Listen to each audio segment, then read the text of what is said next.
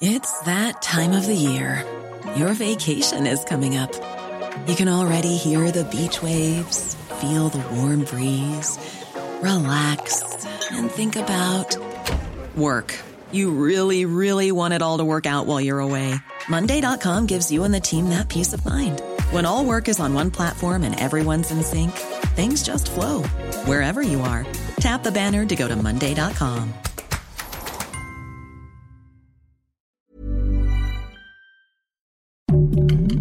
Heraldo Podcast, un lugar para tus oídos.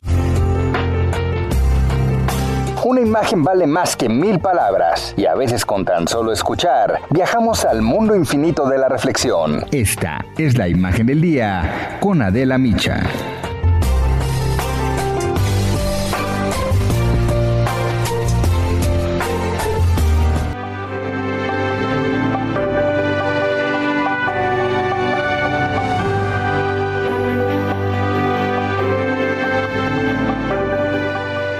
5 de la tarde del miércoles 13 de mayo de 1981, el Papa Juan Pablo II salió en su jeep blanco convertible desde el Arco de las Campanas bajo la fachada de la Basílica de San Pedro. El auto comenzó a recorrer la plaza y el Papa, sonriente, saludaba como lo hacía a los fieles que lo esperaban para la audiencia general. Una multitud de brazos alzados, con banderas, pañuelos y cámaras fotográficas en la mano, intentaban saludar al Papa, quien se movía lentamente. Juan Pablo II levantó a una niña que llevaba un globo, le dio un beso y se la devolvió a sus padres. Eran las 17 horas con 19 minutos cuando un hombre de nacionalidad turca de 23 años disparó cuatro veces contra el Papa ante el asombro, los gritos, el llanto de los miles de fieles y la confusión de la Guardia Vaticana y de los sacerdotes que lo acompañaban. Juan Pablo II quedó gravemente herido. Las balas dieron en un brazo y en el abdomen. Fue un dramático momento para la iglesia. El ataque al Papa conmocionó al mundo.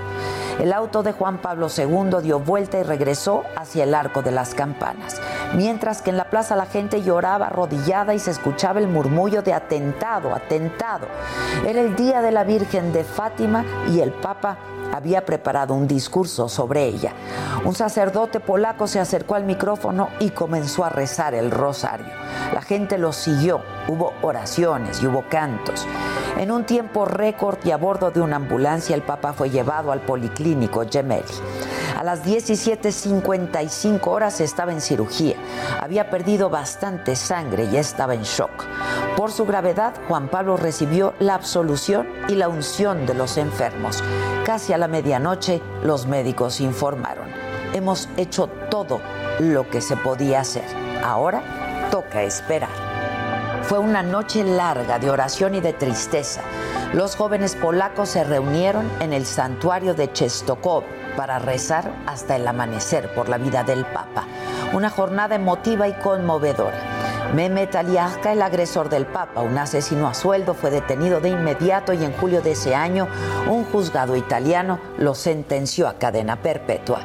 La recuperación del Papa fue lenta, requirió de varias transfusiones y una colostomía temporal, aunque las secuelas del atentado las padeció hasta el día de su muerte.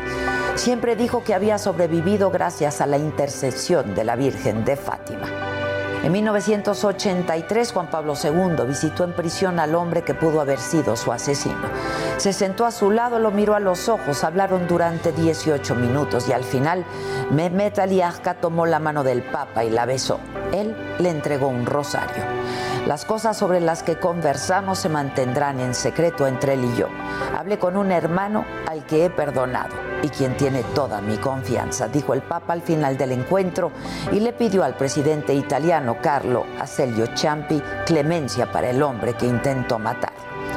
Se cumplen 40 años del atentado a Juan Pablo II, el Papa más influyente del siglo XX, hoy santo. Mehmet Aliaska recibió el indulto en el año 2000 y fue extraditado a Turquía donde estuvo en la cárcel hasta el 2006 por otros delitos. Publicó un libro en el 2014 y ha dado más de 100 versiones sobre lo ocurrido esa tarde de mayo, pero los motivos reales aún no los conocemos, quedarán en secreto entre Juan Pablo II y él.